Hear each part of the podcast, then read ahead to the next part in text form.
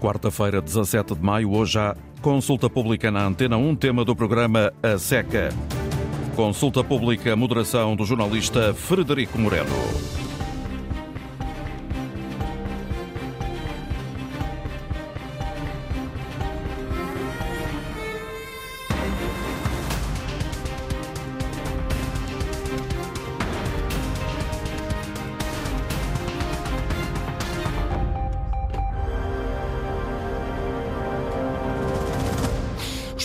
Têm tido cada vez menos necessidade de abrir o guarda-chuva. O país enfrenta um agravamento da situação de seca.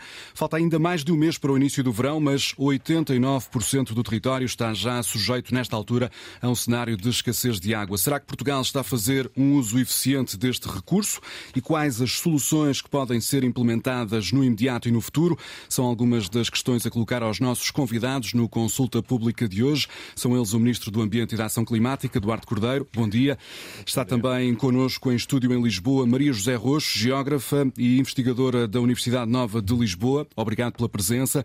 Obrigado. Outro dos convidados neste consulta pública é Nuno Lacasta, presidente da Agência Portuguesa do Ambiente. Bom dia. Está também aqui presente em estúdio para o debate sobre a gestão da água, o especialista em hidrologia Rui Rodrigues, investigador do Laboratório Nacional de Engenharia Civil. Obrigado por eh, ter vindo. A partir do estúdio da Antena 1 no Monte da Virgem, em Gaia, está Joaquim Poças Martins, especialista em gestão da água. E no estúdio da Antena 1 em Faro, no Algarve, contamos ainda com Afonso Duó, especialista em questões da água e do clima, da Associação Natureza Portugal, que representa a WWF no país. Senhor Ministro, começava por si, numa altura em que o Governo já já está a colocar em prática restrições no consumo de água por parte do setor agrícola. Admite estender também ao consumo doméstico eventuais medidas que visem a poupança de água? Muito bom dia, muito obrigado pelo convite. Um, eh, o país vai uh, tem uma hierarquia no uso da água e vai aplicando restrições, sempre salvaguardando o consumo humano. Portanto, nós vamos, uh, consoante o território e consoante as regiões, consoante aquilo que são as, a, a, capacidade que temos nas nossas albufeiras e as limitações que vamos perspectivando, a Agência Portuguesa do Ambiente, em conjunto com o território, vai aplicando restrições.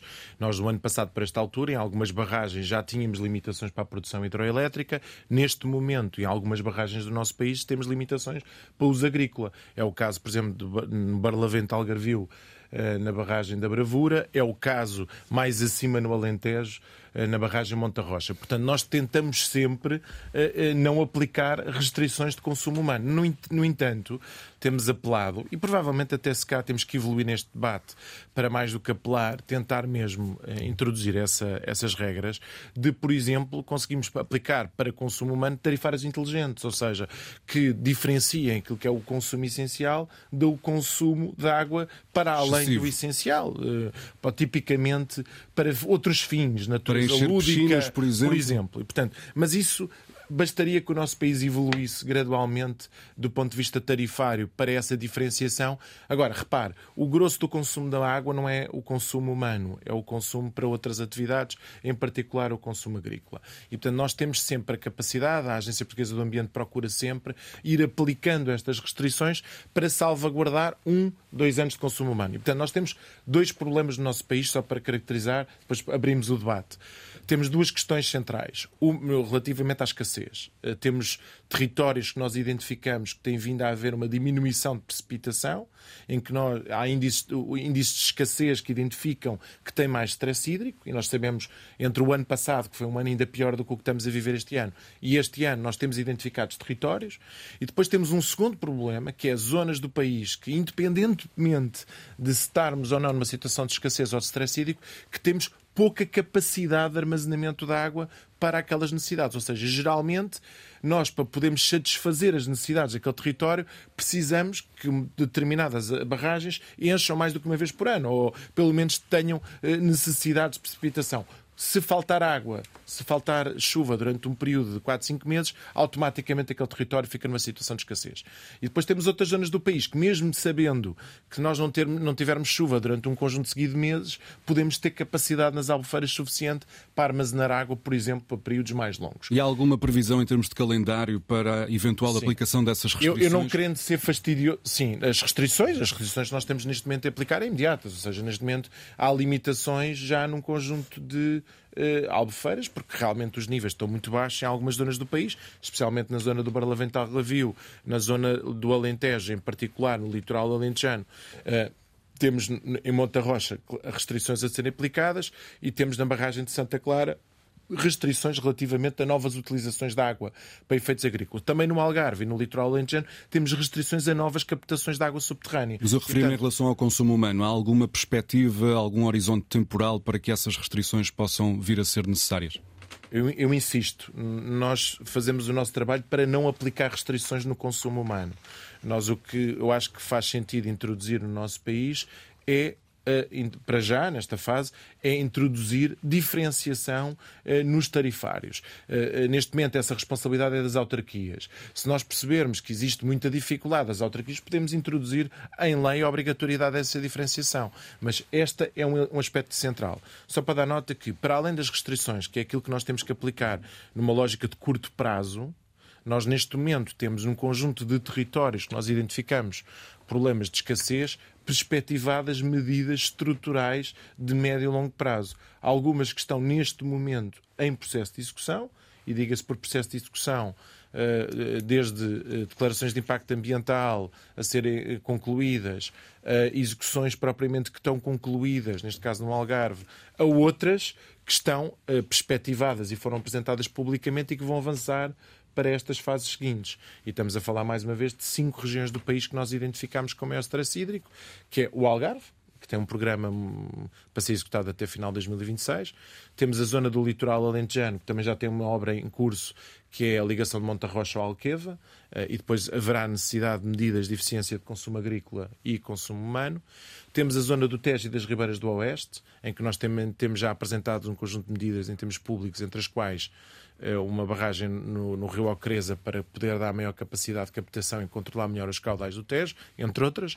Temos na zona de Viseu Uh, também um conjunto de medidas já planeadas que, que passa por revisitar a, a, barragem de Fagilde, que tem pouca capacidade, e simultaneamente fazer a ligação às águas de Oripaiva e temos na zona de Trás-os-Montes também um conjunto de medidas que estamos a discutir com o território, especialmente de reforço de ligações. E, portanto, eh, só para dar nota, que estas, o que é que estas eh, medidas nos vêm, fazer, vêm permitir? Vêm permitir ganhar um bocadinho mais de resiliência, permite aumentar um pouco as disponibilidades hídricas. Mas se nós tivermos em conta que no futuro vamos ter menos água, é? nós vamos ter que sempre, depois, mesmo aplicando estas medidas, de ajustar os modelos de desenvolvimento do território aos recursos. A quantidade de água existente. Queria abrir também o debate relativamente a esta questão das tarifas, da alteração, possível alteração das tarifas da água. Maria José Rocha, concorda com um, o aumento do preço da água em Portugal, por exemplo, fazer encarecer este recurso para que, uh, para que isso incentive um menor consumo? É, muito bom dia, muito obrigada pelo convite. Uh, eu acho que todas as medidas que levem a uma consciencialização do que é a utilização de um recurso escasso uh, e que tem uma função vital no território são bem-vindas. Agora, essas medidas têm que ser muito bem explicadas em termos de público Uh, e também fazê-las acompanhar de uma certa campanha de, de, informação porque eh, na realidade aquilo que eh, nós percepcionamos é que parece que as secas são problemas do mundo rural, porque têm uma ligação muito grande à, à agricultura e uh, a escassez ou o stress hídrico não se sente tanto nas grandes cidades, só se vai sentir quando não correr a água na torneira. Portanto, tudo aquilo que vier no sentido de nós utilizarmos melhor e de uma forma mais eficaz este recurso uh, é bem-vindo. Mas uh, essa, essa uh, atuação deve ser sempre acompanhada de uma uh, informação clara para que as pessoas possam aderir e perceber do que é que estamos a falar. E o que nós estamos a falar aqui é de um problema verdadeiramente complexo, porque, no fundo, é uma questão de gestão de recursos hídricos, mas também é, na sua base, e isso eu gostava de deixar claro, é uma questão de ordenamento do território, é uma questão de planeamento e é uma forma, eu diria, é necessário ter visão e estratégia, e o Sr. Ministro já falou, e, e bem, das medidas estruturais que se, pre, se prevêem uh, a curto e, e a longo prazo, mas estas medidas têm que ser muito bem pensadas em função das características de cada território. Não há uma solução há soluções. Se aplica a, toda, a todo o território. E, e, essa, e isso e, passa por algo que eu vou defender neste programa e que, no fundo, é a minha visão como geógrafo de terreno uh, sobre esta matéria, que é há uma ligação concreta entre o recurso solo e o recurso água. E nós temos o país com Uh, um, um, índice de suscetibilidade à desertificação, e aproveito para novamente dizer que desertificação não é despovoamento, e é essa confusão uh, resulta numa dificuldade em nós trabalharmos este fenómeno. O país tem um alto grau de, de suscetibilidade à desertificação e Uh, o Baixo Alentejo muito mais, está com 94% de suscetibilidade à desertificação. Então, o que, é que eu tenho aqui? Eu tenho territórios frágeis, do ponto de vista do recurso solo, que não me permite armazenar água e não tenho capacidade sequer de uh, ter este recurso uh, com maior quantidade. E esta, esta análise do território tem que ser feita desta forma. temos que pensar em termos de o como é que estamos a utilizar os nossos solos. De que maneira é que isso pode melhorar ou que maneira podemos melhorar? Porque eu tenho exemplos concretos. E quando uma pessoa anda no terreno, e eu estive em Trás-os-Montes no fim de semana, e vou para o Baixo Alentejo ainda esta semana, convém ver aquilo que foi feito. Convém ver até que ponto é que eh, eh, os paliativos que foram dados eh, de combate à, à seca no, nos últimos anos estão, estão a ter resultados a ter resultado ou não. Ou não. Uhum. E isso é muito importante. Portanto, aquilo que nós precisamos, e ainda bem que está aqui o Sr. Ministro e, e, podemos falar nestas matérias, nós precisamos de ter diagnósticos concretos daquilo que temos, do que é que estamos a gastar e o que é que podemos prever para o futuro. Porque sabemos, do ponto de vista climático, que estamos. Vamos ter que nos habituar a, a viver com menos água. Porque, porque uh, os dados climáticos e das séries longas do Baixo Alentejo, eu posso dizer que nos últimos 12 anos diminuiu em cerca de quase 200 milímetros, são 200 litros de, de água por metro quadrado, e que a tendência é essa. E a tendência é nós temos este problema. Mas, mais interessante é que nós falamos em seca e tivemos o tempo todo a falar em seca, de repente vem uma quantidade ótima de água e não tivemos capacidade para armazenar. Pelo contrário, essa água ainda nos veio causar mais problemas porque causou mais erosão e foi mais material entulhar as barragens que já estavam entulhadas. Já vamos ter a oportunidade também de falar dessa questão dos sedimentos que estão a retirar a capacidade de armazenamento às barragens. Rui Rodrigues tem participado em, vários encontros internacionais enquanto perito na área da seca, política da água, alterações climáticas. Considera que Portugal está a fazer o suficiente para hum, preparar o futuro em relação a este desafio concreto? Sim, eh, a fazer está. O problema será sempre a rapidez com que se fazem as coisas e depois aquilo que acabou de ser falado, que é com a quantidade de problemas que existem, ou é água em excesso ou é água em, em falta, uh, passado um episódio, a gente tende normalmente a, a começar a concentrar-se nos outros que são mais prementes. Mas uh, a ideia de não deixar. Uh, a memória atuar e fazer a reavaliação do que foram as medidas em secas anteriores, isso é o, o essencial para se fazer os, os famosos planos de seca.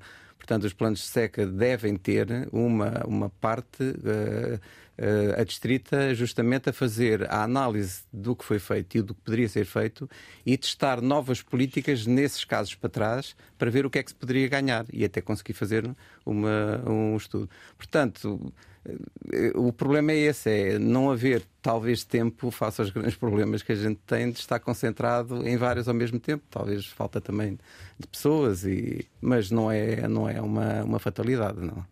A poupança de água pode ser uh, concretizada em várias dimensões. Uh, uma delas, Nuno Lacasta, uh, diz respeito à necessidade de melhorar as redes de abastecimento.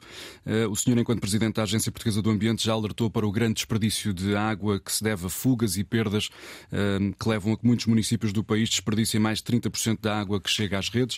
Uh, Porquê é que falamos tanto de seca e este problema das, das perdas de água ainda não foi totalmente resolvido?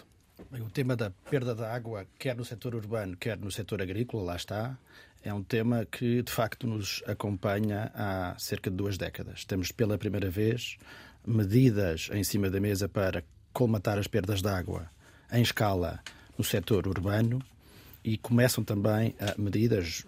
Há pouco o Sr. Ministro fez referência ao litoral alentejano. Pela primeira vez temos uh, nessa região medidas, apoios concretos, na casa dos 50 eh, milhões de euros, para precisamente comatar essas mesmas perdas. Deixe-me só, contudo, fazer um comentário rápido sobre esta tendência de longo prazo, porque eu acho que é muito importante, né? enfim, como uma entidade técnica que a APE, pôr em cima da mesa alguns números históricos.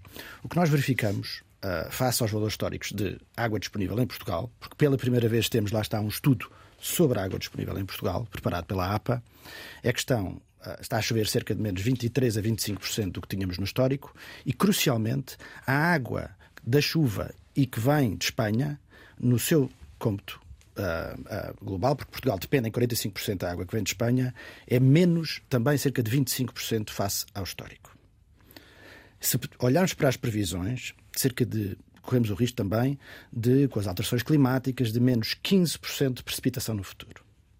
Isto quer dizer que a soma aritmética do histórico, a acumulação, e há pouco falou de solos, de períodos de seca e a estimativa de menos chuva e, consequentemente, menos escoamento, de facto, tem que nos alertar para a imperiosa necessidade de olharmos para estes desafios como desafios permanentemente sob alvo de atenção. Portugal está hoje bastante mais bem organizado do que estava há 15 anos atrás para gerir a seca.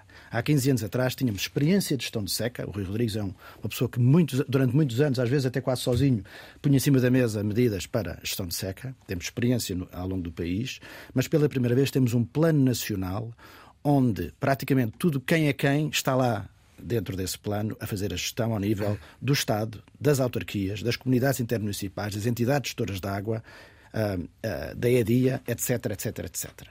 Agora estamos preparando, o Sr. Ministro referiu há pouco planos de eficiência hídrica, isto é, nas regiões, naquelas cinco regiões mais uh, uh, deficitárias, estamos a ter medidas concretas de investimento, no caso do Algarve, na casa dos 200 milhões de euros, como referido, para uh, basicamente altear barragens, para fazer ligação entre barragens existentes, para fazer mais poupança de água, reutilizando mais água para golfos uh, para consumo humano e temos que também começar a fazê-lo na agricultura.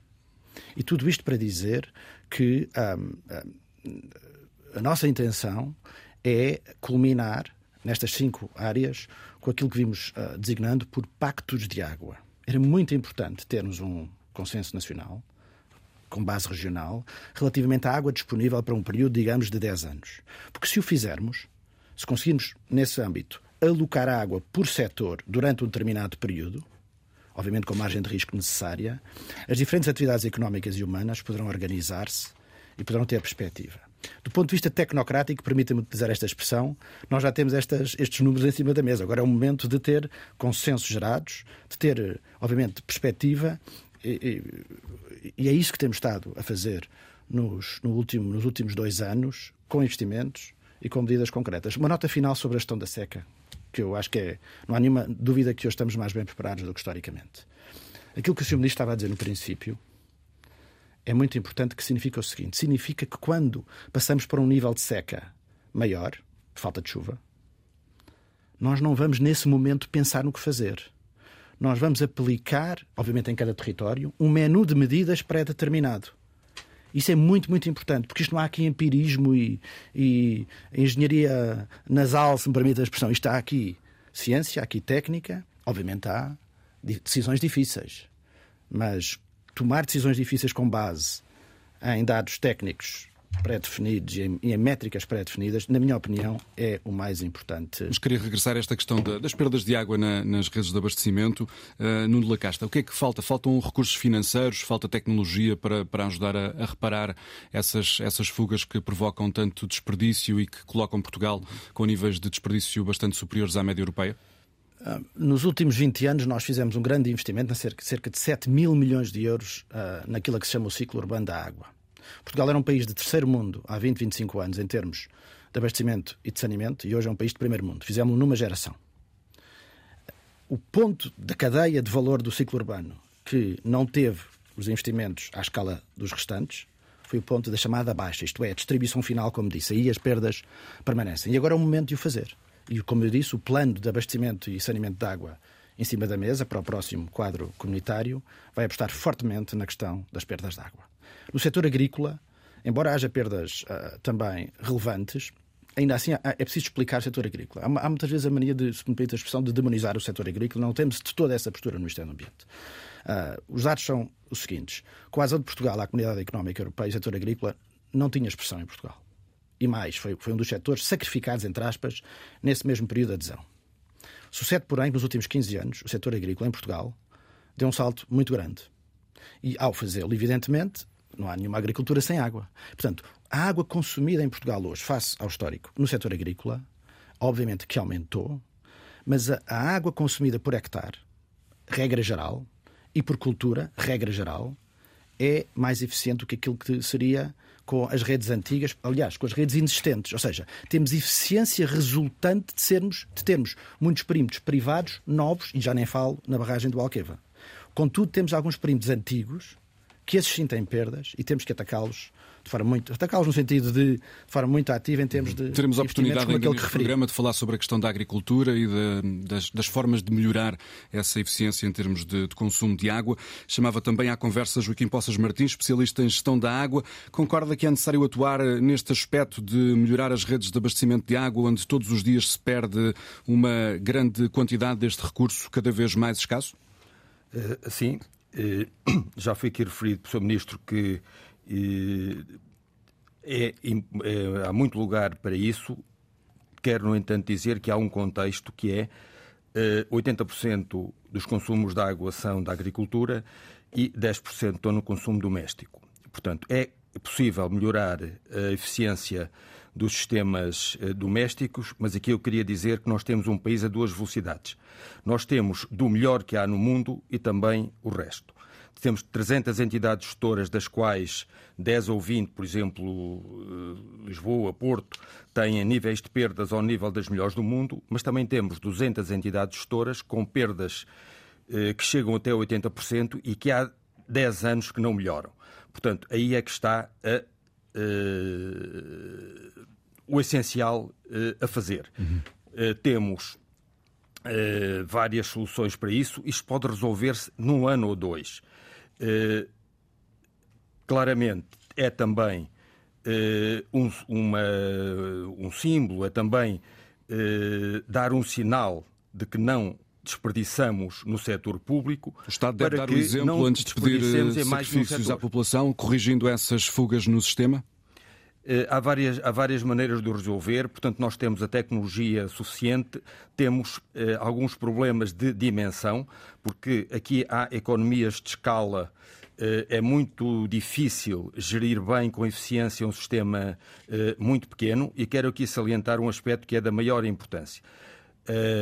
As últimas secas não têm chegado às torneiras em praticamente todo o país e no futuro eu penso que isso também acontecerá. Há uma continuidade de políticas nos últimos 30 anos, coisa que é rara em Portugal. Eh, foi criado as Águas de Portugal que no fundo, abastecem de água de qualidade, abundância, segura eh, os municípios e, graças a isso, sobretudo, é que não há falta de água eh, nas torneiras. Mas ficam ainda por resolver, está ainda por resolver. O problema, eu diria, em 200 municípios em Portugal, que eh, de facto eh, há 10 anos que não melhoram e que têm níveis de eficiência eh, elevados, para os quais há soluções, mas que infelizmente, tardam a ser implementadas. Sr. Ministro, como é que responde a estes eh, problemas nas redes de abastecimento de água? É preciso obrigar as autarquias a tomar medidas, apoiá-las eh, financeiramente para que resolvam esta questão? Um, há, dupla, há, uma dupla dimensão desta questão. Uh, o engenheiro Joaquim Poças Martins uh, presida o Conselho Nacional da Água e tem um trabalho, foi feito um trabalho muito importante uh, relativamente já agora àquilo que foi dito anteriormente pelos professores relativamente ao tema da aprendizagem com a seca. Só para dar nota disto, que isto é importante, hoje temos um documento do Conselho Nacional da Água sobre a seca do ano passado. E, portanto, só queria dar nota disto, porque acho que isto é importante uhum. para nós também sabermos que vai havendo um, um processo evolutivo eh, e participado, que o Conselho da Água tem um conjunto de personalidades muito relevantes neste meio e muito capazes e, muito, e com grande conhecimento. Sobre o tema em concreto que foi levantado, um, dar nota do seguinte. Primeiro, colocar a questão em perspectiva, que é sempre importante, como aqui foi referido, nós estamos a falar de 10% do, do consumo de água em Portugal é o consumo doméstico. Uh, realmente há assimetrias muito grandes no nosso país. Uh, há dois tipos de perdas. Há as chamadas perdas físicas e depois há perdas de água não cobrada. E, portanto, há aqui uma dupla dimensão. Nós poderíamos começar já por resolver o tema da água não cobrada, porque diminuía logo razoavelmente as perdas do consumo doméstico.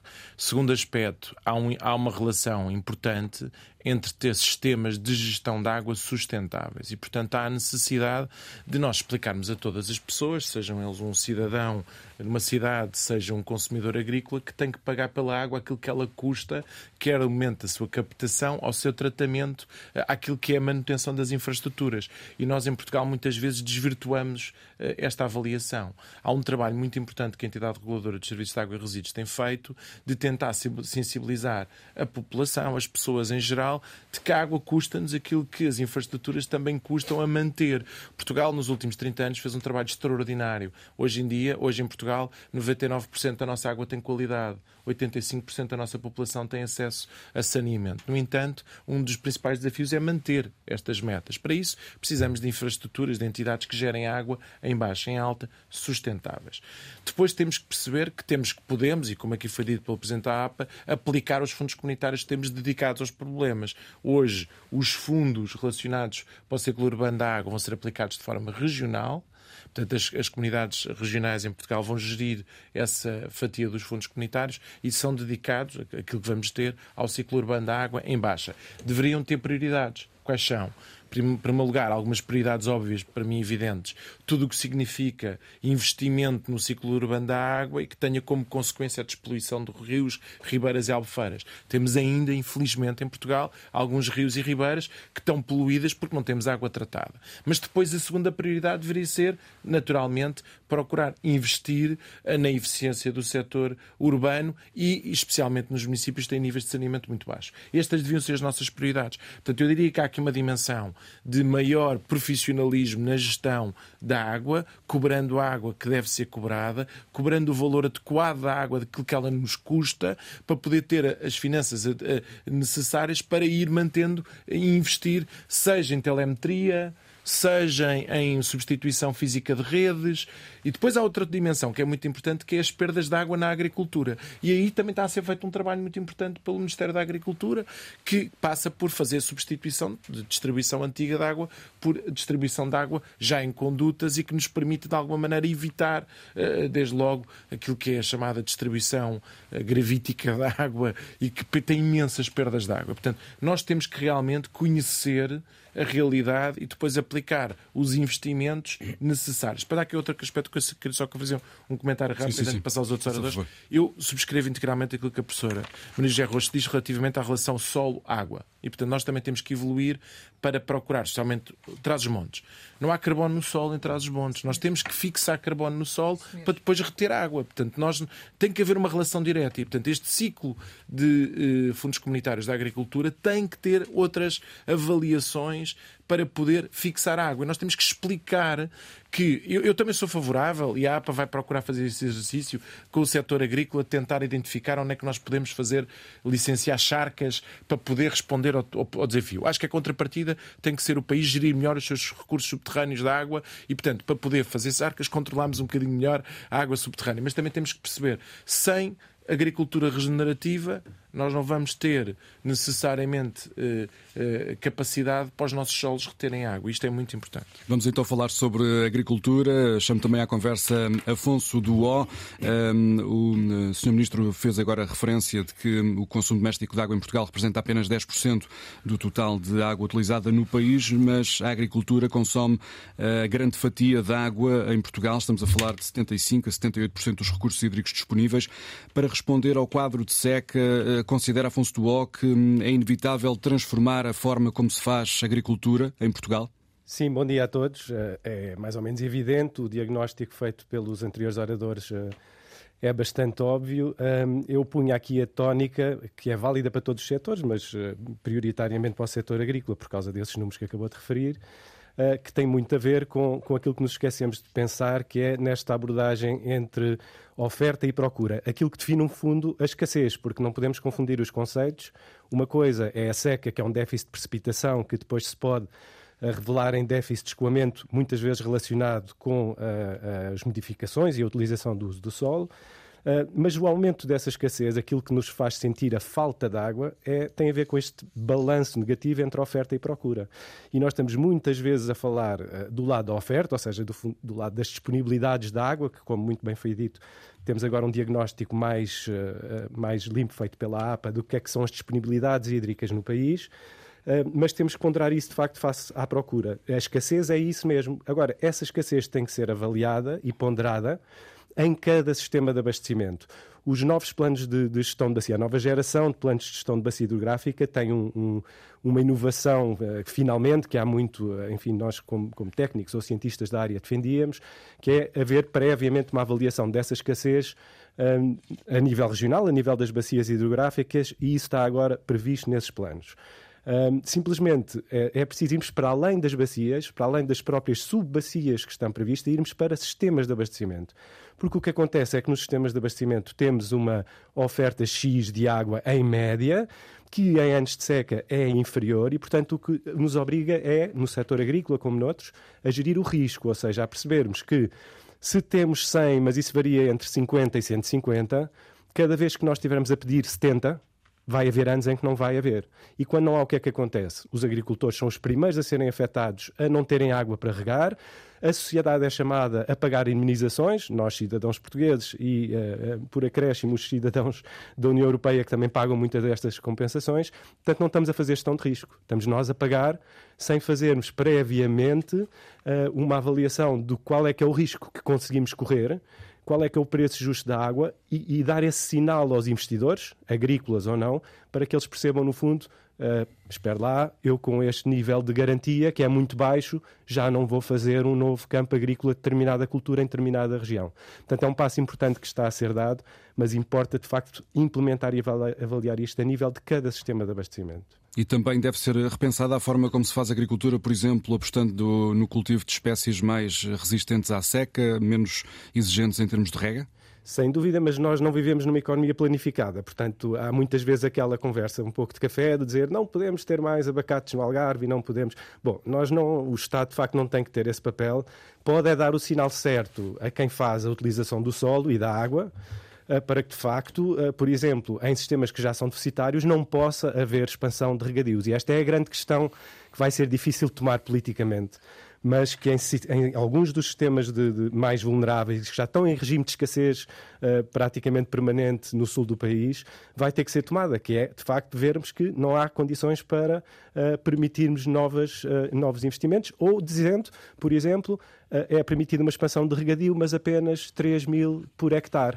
E o investidor vai decidir se com esse volume de água consegue fazer abacateiros ou um olival, ou se consegue fazer um campo de milho, por exemplo, que consome muito mais água. Portanto, essas decisões têm que ser tomadas pelos próprios investidores, pelos privados, mas com os sinais devidos que o Estado tem que dar. Falou de abacates, Afonso Tuó. Uh, Nuno Lacasta, a Agência Portuguesa do Ambiente, a entidade que dirige, uh, deu no passado recente pareceres desfavoráveis à plantação de abacates em zonas do Algarve. Uh, acha que será necessário rever o tipo de agricultura que se pratica no país, nomeadamente culturas que exigem uma grande quantidade de água? Eu, eu gostava de pegar nesta última ideia do sinal que o Estado pode dar em relação àquilo que pode ser plantado ou à água disponível numa, num determinado perímetro de rega, por exemplo. Os, os exemplos que deu de uh, rejeição de autorizações para determinadas culturas teve exatamente a ver com o facto de não haver água disponível para uh, aquela, aquela zona, aquele perímetro de rega. Uh, ou se pediam 10, dava-se uma licença para 7 ou 6 ou 5. Uhum. Isto cada vez mais é aquilo que está a acontecer. Mas eu, embora concorde com a noção de que é pelo menos difícil ditar certas determinadas culturas, porquanto a escolha sobre a cultura muitas vezes depende daquilo que o mercado internacional de produtos agrícolas uh, determina num determinado ciclo económico. Não é menos verdade que alguns países, alguns dos quais, nos quais pelos quais nós gostamos de nos moldar, uh, aspiracionalmente que seja, como Israel, têm isso sim, em algumas sub-regiões, a indicação de determinadas culturas em determinadas condições. Eu acho que por aí temos algum trabalho a fazer. E nesse sentido, temos estado já a trocar algumas impressões com algumas associações nesse, nesse, nesse mesmo sentido, como dizia. Aliás, chegámos ao ponto, recentemente, patrocinado pelo Sr. Ministro do Ambiente e a Sra. Ministra da Agricultura, de fazer um acordo relativamente à água disponível e até métodos de utilização da água como estudo para desalinização na zona precisamente do Mira, no, no, no, litoral alentejano, porque há a consciencialização crescente de que, lá está, estas coisas têm que ser feitas em articulação entre os diferentes interessados. Deixe-me só dizer uma coisa em relação a um ponto que foi referido anteriormente e que para mim é muito, muito importante, a questão do sol. Acho que temos aqui uma, uma noção que é muito, muito importante e que é esta. Nós geramos todos os anos milhões de toneladas de resíduos, vamos chamar-lhe resíduos, para este efeito, ok? Mas de matéria-prima potencial para o solo no Alentejo resultante da apanha da azeitona, bagaça azeitona e outros. Nós temos que ser capazes de devolver ao solo como composto esta matéria, esta, estes materiais. Hum. E há um plano da EDIA no sentido de o fazer, já trabalhado com a Agência do Ambiente e com a Direção-Geral da Agricultura, que uh, é muito importante termos um conjunto de unidades de compostagens. Aliás, um, um, um trabalho feito sobre financiamento do Fundo Ambiental, chamadas URCAS, que gostaria de, de chamar a atenção. Também temos que ser capazes de utilizar lamas tratadas, estações de tratamento, de fábricas de água, para colocar no solo, porque lá está, temos solos pobres em Portugal e, e, e temos que fazê-lo com todo o selo de garantia de qualidade que não vai pôr em causa a qualidade dos alimentos que daqui possam, possam resultar. E em relação à sensibilização, também gostaria de dizer, à semelhança do que aconteceu em anos anteriores, está já preparada a campanha que infelizmente nos vamos habituando, de facto, também no consumo humano, de sensibilização patrocinada pelas Águas de Portugal e um conjunto de outras entidades das populações relativamente à poupança de água. Vamos ter também a oportunidade de falar sobre uh, esse contributo que cada um de nós em casa pode, pode dar para, para poupar água. Uh, Joaquim Poças Martins, uh, Nuno Lacasta fez aqui referência ao caso de um, Israel.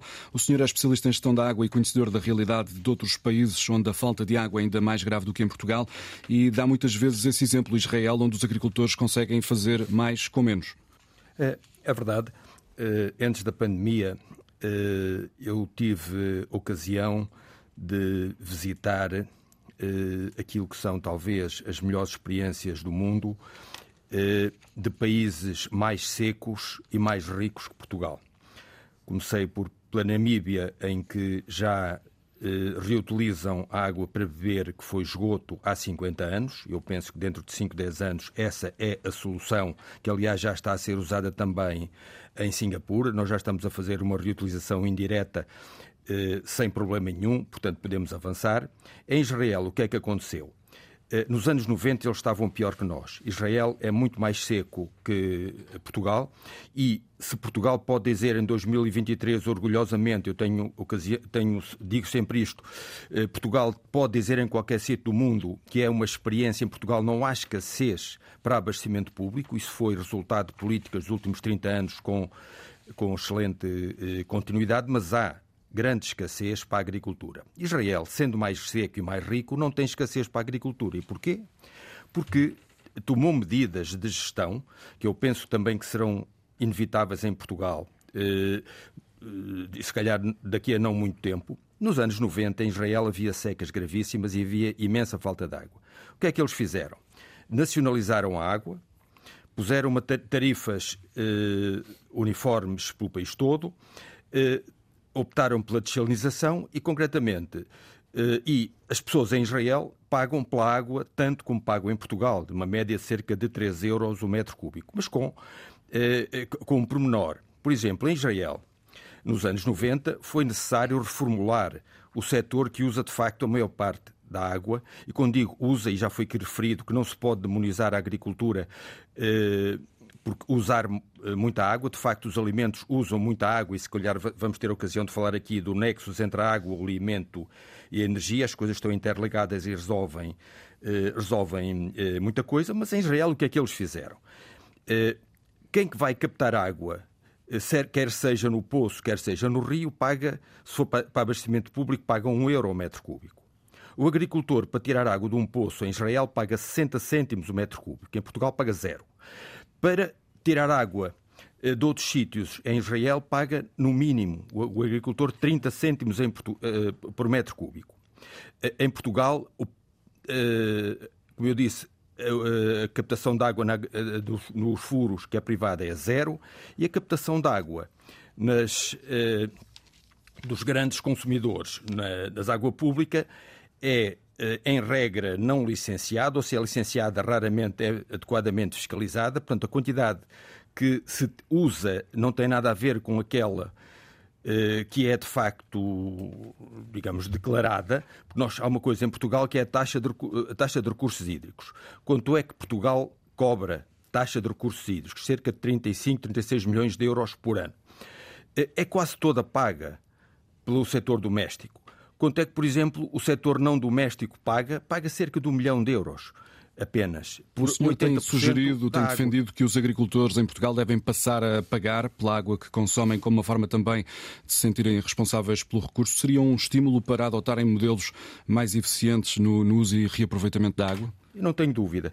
Uh, o Portugal, na minha opinião, não precisa que os agricultores paguem água. Ou seja, neste momento, quanto é que a agricultura paga pela água em Portugal? Paga cerca de um milhão de euros por ano. Isto compara com o quê? Compara com 3.500 milhões de euros, que é, no fundo, o, o PIB do setor agrícola em Portugal, que é cerca de 1,6% do PIB nacional. Portanto, Portugal não precisa que os agricultores paguem água. Os agricultores, na minha opinião, é que precisam de pagar alguma coisa pela água para todos terem e para os agricultores também terem. Eu diria que eh, se houvesse uma taxa moderadora para as zonas de escassez vá de um cêntimo por metro cúbico, que não compara nada com os 30 ou 60 cêntimos de Israel, nós não tínhamos situações de escassez. Ou seja, resolvíamos o problema pelo lado eh, da procura, porque antes de avançarmos para o lado da oferta, e com certeza vamos ter ocasião de falar aqui ainda da reutilização que não fazemos, da desalinização que estamos a começar a fazer e da água virtual que, eh, que já eh, fazemos, nós neste momento só não temos uma situação pior porque importamos quase todo o trigo, grande parte do milho e dos cereais. Se nós quiséssemos produzir em Portugal os cereais de que precisamos, precisávamos de cinco alquevas. Eh, portanto, neste, neste contexto todo, e o ministro começou a referir, eu não posso estar mais de acordo. Eh, nós temos que viver com a água que temos. Já foi dito por outros oradores anteriores que eh, previsivelmente vai haver menos água. Porquê? Porque vai haver menos água da chuva. De Espanha não vem provavelmente mais água, talvez até venha menos. Mas felizmente ainda temos eh, eh, trunfos na manga. Quais são os trunfos? A reutilização, a desalinização, podemos avançar menos para isso. Por exemplo, há bocado falava-se em Israel. Eh, eles resolveram, não há falta de água para abastecimento público. Outra vez o Ministro referiu muito bem que uh, a primeira uh, prioridade é que não falta água para o abastecimento público. E como é que isso se resolveu, por exemplo, em Israel? Não, usam desalinização para tudo.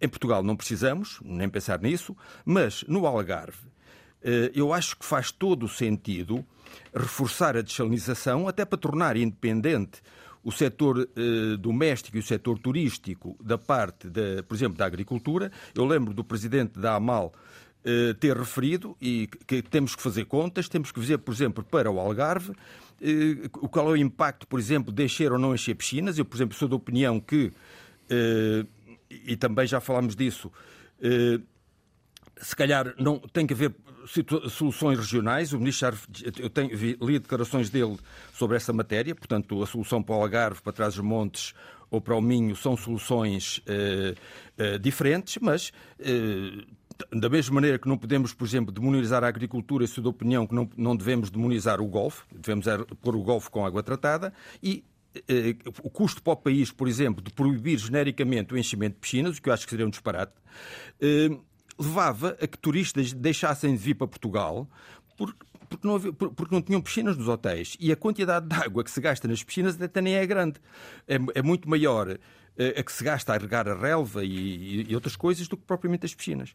Portanto, Passava aqui a palavra a Maria José Roxo para precisamente sobre esta questão, o que é que pode ser feito e sobre esta ideia de uma taxa moderadora cobrada aos agricultores para, para a utilização da água. Faz sentido, na sua opinião?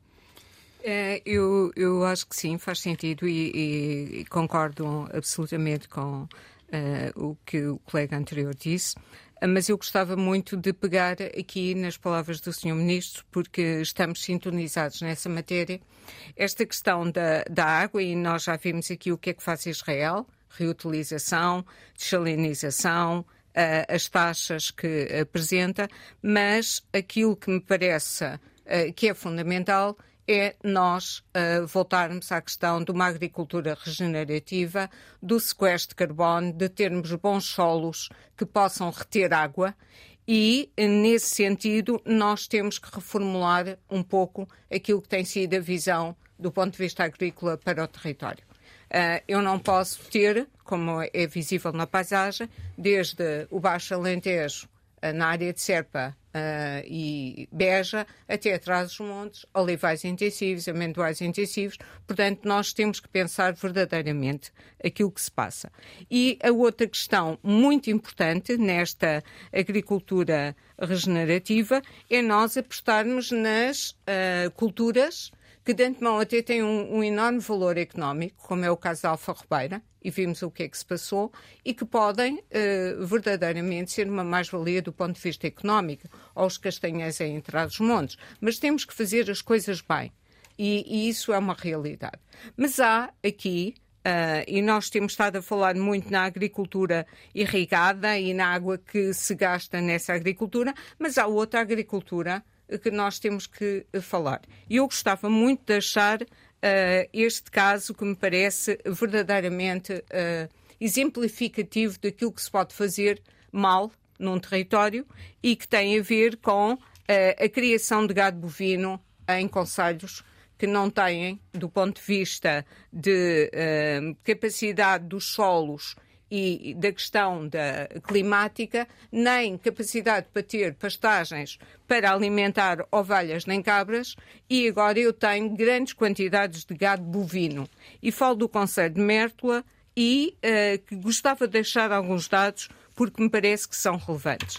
O, o Conselho de Mértola, na, no, em 1989, tinha 2 mil cabeças de gado, um pouco mais, 2.300 cabeças de gado bovino, e em 2019 tem 11 mil cabeças de gado naquele território. E ainda bem que fala em Mértola, isto não foi combinado, mas antes de continuar a, eh, a apresentar esses dados, convidava-vos também a, fazer uma visita rápida ao Baixo Alentejo. Temos agricultores, de facto, a queixarem-se da falta de pastagens para o gado. Uh, neste local, por causa da seca, alguns produtores já estão, inclusivamente, a, ser forçados a vender animais devido aos custos com a alimentação do gado. Não sei se algum dos presentes sabe um, em que data é que choveu pela última vez a sério em Mértola. Chuva a sério, não chuva miudinha mas o repórter Paulo Nobre já nos vai adiantar essa informação eh, preocupante. Ele que acompanhou um produtor na visita aos campos que estão cada vez mais secos. Temos aqui trevos subterrâneos, podemos ver que estão completamente secos. 6 de dezembro foi o último dia que se viu chuva de jeito nos campos de Mértola. Como podemos ver, está completamente seco, umidade zero.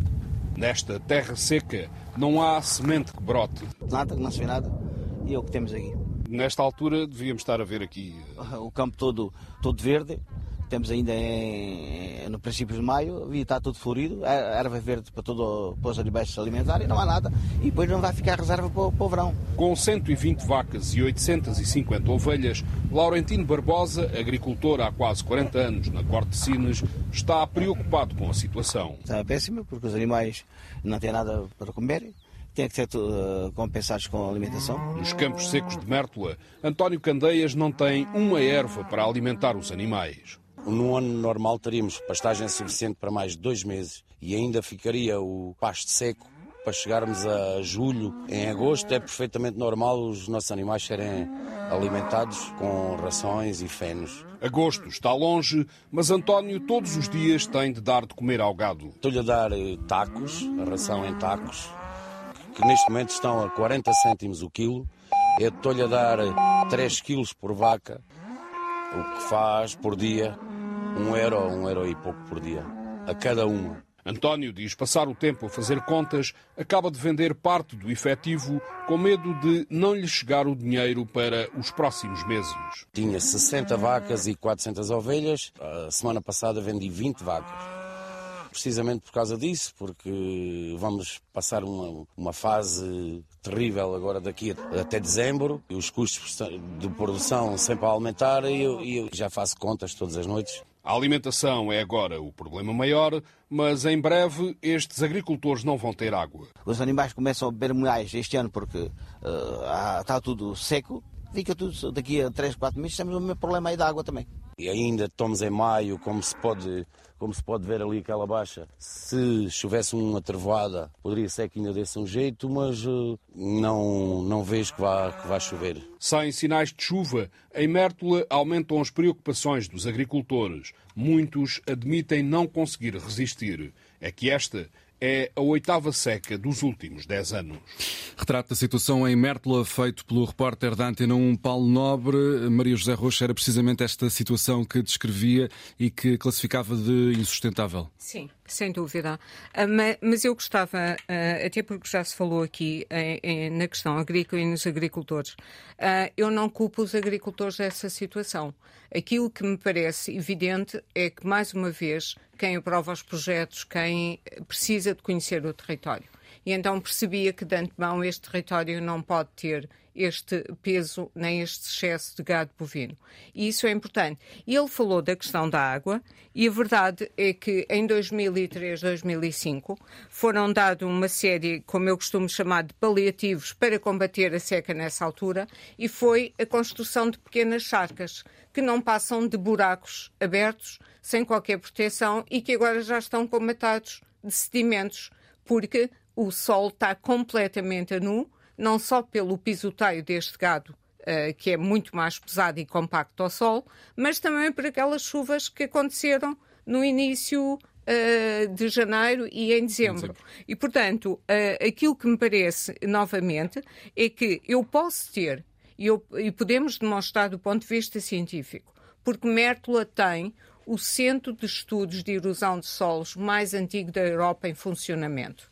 E esse centro de erosão nós temos e podemos dizer o que é que se passa. Inclusive, a herdade de Val Formoso tem e demonstra que uma utilização das pastagens de uma forma holística e não com gado bovino permite resistir e ter muito mais resiliência às secas. Portanto, o conhecimento existe. O que nós precisamos é verdadeiramente que esse conhecimento seja utilizado em termos das políticas públicas e naquilo que é a especificidade de cada região do país e que se tenha mais atenção quando uh, se aprova projetos ou quando se pensa o que é que se pode fazer.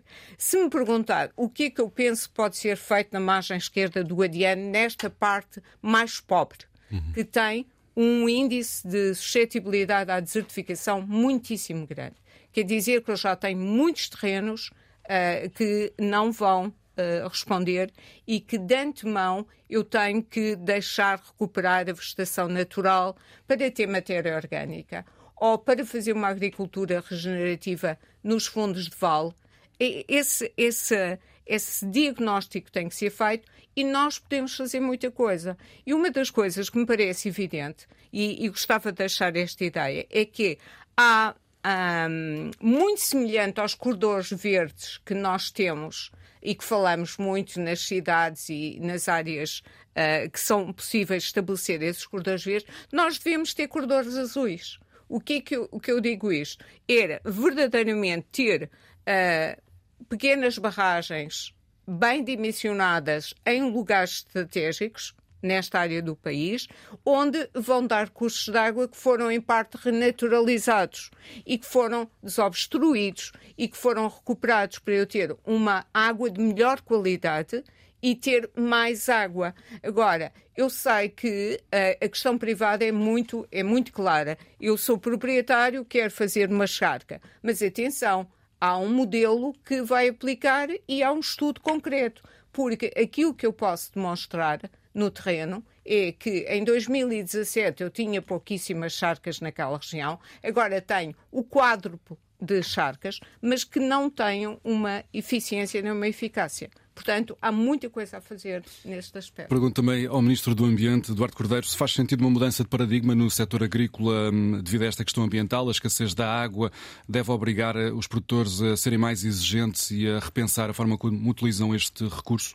Se me permitir, eu voltava para responder à sua questão um pouco atrás. Há uma intervenção que foi feita pelo, uh, pelo investigador Afonso Duol e ele falava e muito bem. Eu subscrevo globalmente a intervenção que ele fez relativamente ao tema uh, de nós termos de ter a capacidade e a frontalidade de perceber uh, a água que vamos ter e fazer um esforço do lado da procura e da oferta a água que vamos ter, estão feitas as previsões eh, científicas eh, daquilo que poderá ser a redução da precipitação, e é com esses cenários, que são os cenários, digamos assim, que nos permitem atuar em situações limite, como as que estamos a viver, que nos temos que preparar, seja para as contingências no curto prazo, seja objetivamente para aquilo que é o desenvolvimento dos territórios. Devemos fazer um esforço do lado da oferta. Eh, como aqui foi dito. Nós devemos olhar para cada um destes territórios e perceber o que é que nós podemos fazer no imediato para conseguir corresponder, pelo menos, à agricultura que existe, à que existe hoje, àquilo que é o consumo e perceber se conseguimos com soluções de combinação entre eficiência na distribuição da água, uh, novas fontes de água como água reciclada ou junto, ao litoral novas fontes de água como dessalinizadoras, se nós conseguimos e se o país tem meios para nós uh, aumentarmos a oferta. E devemos fazer esse esforço. E depois também devemos fazer um esforço uh, do lado da procura. E como é que é feito o esforço do lado da procura? Por um lado, com novas soluções de oferta de água, nós cobrarmos a água pelo custo que ela nos tem. Se eu trato água reciclada para a agricultura, naturalmente a água reciclada tem um custo um bocadinho superior à água que é captada. Se eu trato, se eu preciso de novas fontes de captação, eu vou ter que pagar a água que resulta do investimento que eu fiz. Se eu tenho água dessalinizada também. E, portanto, nós procuramos corresponder verdadeiramente àquilo que é o valor.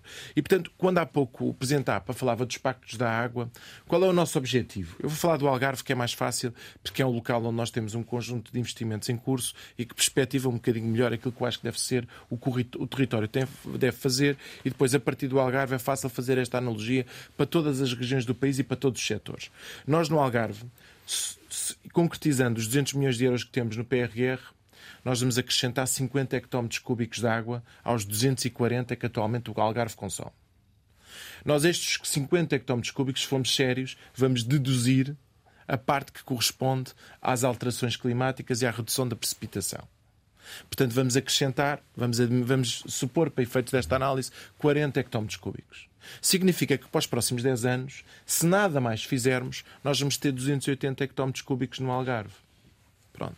280... Nós o que é que temos que fazer? Temos que perceber como é que nós vamos usar estes 280 hectómetros cúbicos para a realidade que hoje temos.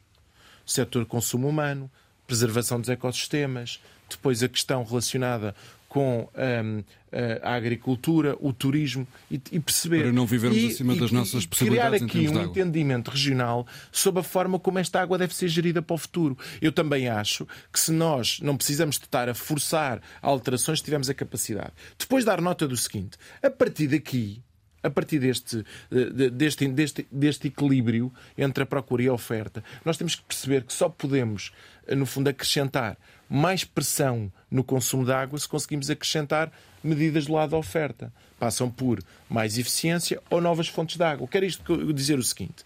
Nós, na zona do litoral alentejano, nós temos uma barragem que é a barragem de Santa Clara. Se eu limitasse a barragem de Santa Clara para consumo humano, tinha água para bastante tempo.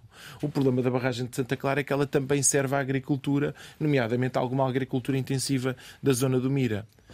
Nós temos duas hipóteses. Ou aquela agricultura tal qual existe, com o volume de pressão anual que existe de consumo, se prepara para ter soluções próprias que lhes permitam ter autonomia no consumo da água que precisam, ou então necessariamente o futuro vai ser terem cada vez mais restrições na utilização da água. O que é que está a acontecer naquele setor? Está a acontecer que há um conjunto de agricultores que estão a procurar, estão a estudar a possibilidade de fazer uma desalinizadora para uso privativo da água. Para quê? Para libertar o consumo que fazem da barragem de Santa Clara. E eu queria dar nota que nós estamos ao lado dessas soluções. Eu, com isto que eu quero dizer com o seguinte, que, e com isto não significa que nós estejamos ao lado da insustentabilidade. Cada uma destas medidas tem que ser avaliada no território consoante o seu impacto ambiental e aqueles são os benefícios que traz. Mas nós devemos ser práticos. Nós devemos procurar estabelecer aquilo que é neste momento o equilíbrio que é possível numa região face aos recursos previsíveis. E esse equilíbrio não é fechado porque nós podemos acrescentar investimentos. Não acho é que faça sentido todos esses investimentos ficarem do lado do setor público. Acho que tem que haver equilíbrio. E o equilíbrio é avaliado pelo quê? Pela capacidade com que os setores querem desenvolver as suas atividades, procuram eles próprios soluções e aquilo que eles estão disponíveis a pagar. E a integrar esse preço naquilo que é a sua competitividade futura. E é por aqui que nós vamos encontrar. Depois há uma segunda dimensão que é a dimensão que é muito importante, que eu até posso ter água. Em Mértola até tenho água para abeberimento animal, porque o Alqueva felizmente tem água. No entanto, não tem água nos solos.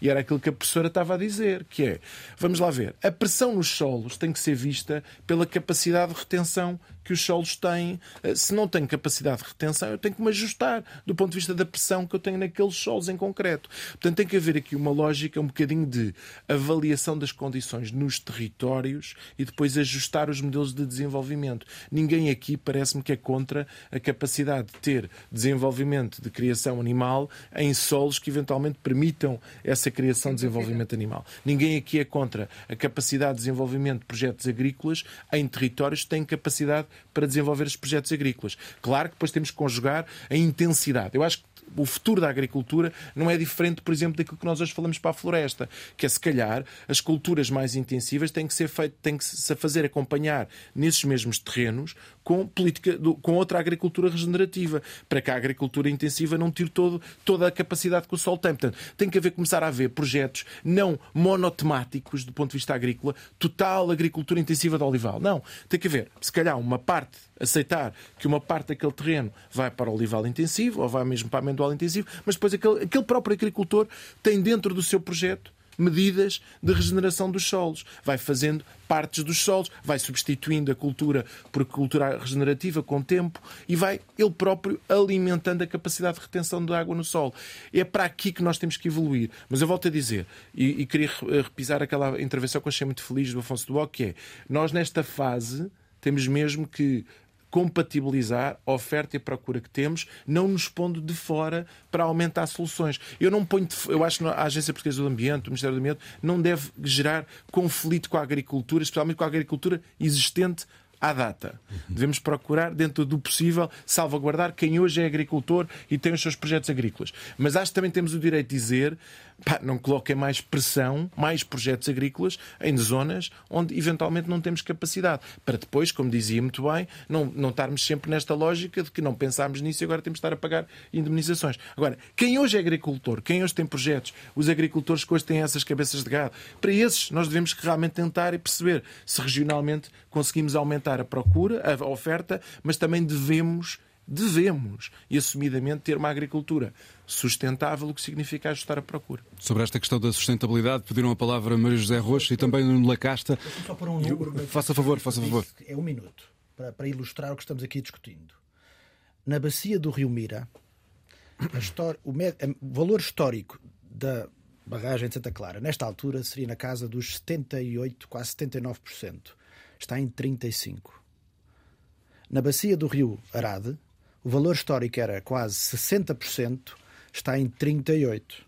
Ou seja, as soluções do passado que já lá estão vão ter stress crescente, porque, repito, vai chover menos e vai escoar menos. E, portanto, temos que ter todos a capacidade de encontrar fontes alternativas, como foi referido, nomeadamente em termos de estudar, no, no caso concreto, desalinização, incluindo uhum. para, para, para a prática agrícola. Maria José Rocha, é, é difícil encontrar então este equilíbrio entre oferta e procura? É difícil, mas não, não, não é impossível. E é isso, eu, eu gostava de deixar aqui uma nota uh, positiva. Uh, Tem-se feito, feito, muita coisa, como foi aqui demonstrado, mas eu gostava muito de pegar nesta ideia uh, do Sr. Ministro, que me parece uma solução viável, que é as herdades ou as propriedades têm que ter uma nova forma de gestão e isso implica uh, que eu posso ter 500 hectares, eu posso ter diferentes culturas, mas eu tenho que ter uh, uma nota particular que é saber que é um sistema. E, portanto, nós falamos muito em economia circular, mas na realidade, no passado, as herdades tinham muito já essa dinâmica da economia circular, porque estrumas, palhas, animais, portanto, era muito nessa lógica. Energia. E energia. E, e, e, isso tem que ser uh, outra vez uh, interiorizado. Então, uma herdade é um sistema em que eu posso ter matos, e este é outro dos aspectos importantes. Os matos têm valor económico. Nós temos verdadeiramente que pensar como podemos uh, ter os tais serviços de ecossistema e ser uma fonte de rendimento também, porque estamos a uh, prestar um serviço, um bem comum, e uh, os agricultores saberem fazer esta dinâmica. Várias ocupações e não mono. Uh, não ter... só interrompê-la. Quem tiver dúvidas onde é que isso pode ver, aí ver a herdade do freixo do meio. Isso mesmo. Há uma então... herdade em Portugal que trabalha assim e já agora permite-me dar o exemplo, porque é uma herdade positiva, e tem criação de gato, tem tudo, uhum. tem tudo.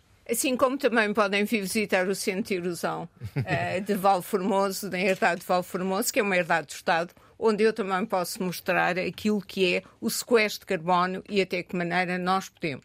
Até porque há uma nota positiva que eu queria deixar, que era precisamente uh, o facto de muitas áreas onde eu andei no campo uh, e disse: meu Deus, isto aqui não vai nascer mais nada, isto é desertificação, e passado 10 anos, voltar ao sítio e estar com um mato lindíssimo. Portanto, a, a natureza tem uma capacidade também de regeneração importantíssima. Agora, nós temos que saber é valorizar Criar as condições, para, as que condições para, que isso aconteça. Rui Rodrigues, posso também pedir-lhe a sua perspectiva relativamente a esta questão, este equilíbrio que é necessário encontrar na, na exploração agrícola e também tendo em conta a oferta cada vez mais reduzida de água? Bom, uh... Eh, retomando aqui algumas coisas que foram ditas, e neste sentido, eh, eu achei interessante a, a peça que foi passada. E, e volto à minha tese que é, é o, o, o, entrevistado até disse que num ano normal, em maio, teríamos animais alimentados com as passagens. Uh, este não é um ano normal. Ou é, e isto também é interessante, mas não é um ano normal. Então dever-se talvez perguntar-lhe o que é que aconteceu em 2017 lá nesse mesmo lugar, porque às vezes a gente está a falar de outros lugares, é neste lugar. Qual é a experiência dele em 2017? O que é que aconteceu aí? Duvido que em 2017 ele também não tivesse tido esses problemas. E em 2012, que ainda foi pior. E em 2005. Portanto, há uma quantidade de, de, de problemas que já são recorrentes e não é agora que se vai acordar. Agora, a minha segunda dúvida, mas este é um ano úmido, eh, seco ou não é? Ou seca? Seca não é seco Poderia até ser, mas não é seca. Nós tivemos 700 milímetros de chuva este ano. Só até agora, 700 milímetros. Portanto, estamos longe de um ano de seca que são entre os 400 e 500 milímetros. Já choveram mais de 200 milímetros do que isso. Uh, as barragens, à parte os 40% a questão, eu, eu, eu juntar todo o Algarve, a média é que são 40%. O Alentejo está aproximadamente 60% e o resto do país está acima dos 80. Isto é um ano de seca. Isto é, é estranho, não é?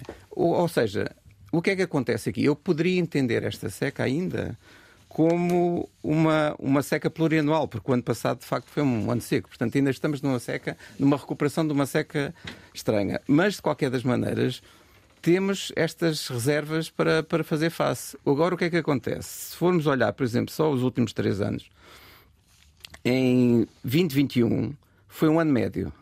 O que é que aconteceu? O consumo de água, portanto, chegámos a, a março com, com, com uh, 85% das reservas. E o que aconteceu foi que entre maio e setembro gastaram-se quase 2 km cúbicos de água. 2 mil hectómetros cúbicos de água. Nós temos uh, 11 km cúbicos, 13 km cúbicos de, uh, no país. Portanto, uh, só dois foi aí. O que é que aconteceu a seguir? Veio a seca de 2002. E então o, o, consumo foi, foi restrito, houve, houve ali alguma disciplina no, no, uso da água. Mesmo assim, gastaram-se 1.250 hectómetros cúbicos. O que é que aconteceu? Em setembro estávamos com, com 45% de armazenamento desse ano, era baixíssimo. Choveu agora em dezembro, janeiro, atingimos outra vez os 80%. Eu não tenho dúvidas que este ano vamos consumir outra vez 2 mil. Porque foi a situação que aconteceu em, em 2017. Em 2017 foi a mesma coisa. Em dezembro atingimos um mínimo quase histórico de armazenamento.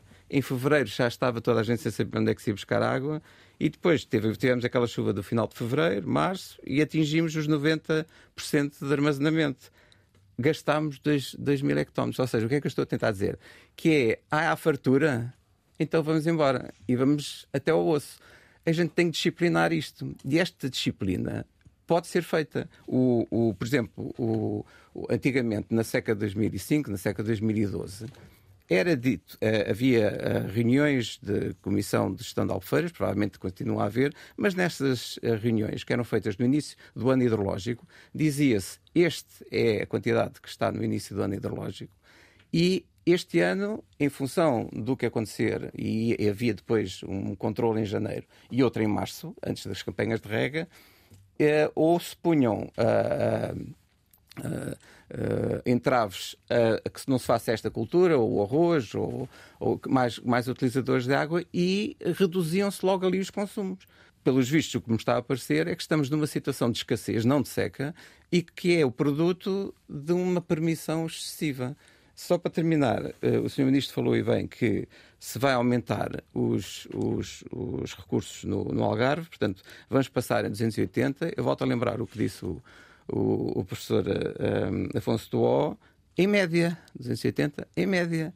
Mas o problema é vermos como é que esta média varia. E, portanto, eu posso ter 280, mas num ano particular, ainda por cima, se for uma seca multianual, eu posso não ter sequer metade disso.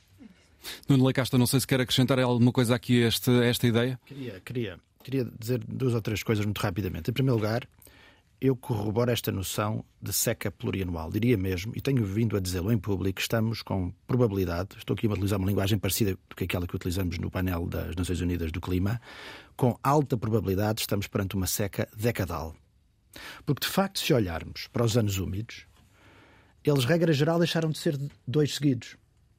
E, portanto, na, na última década, é manifesto o cenário de escassez que foi referido, que aliás se está a tornar estrutural. Ou seja, porque temos cada vez mais períodos de seca ou de escassez acentuada, já não conseguimos recuperar com a chuva de um ano e os solos continuam a degradar-se, acumulando esse mesmo déficit hídrico.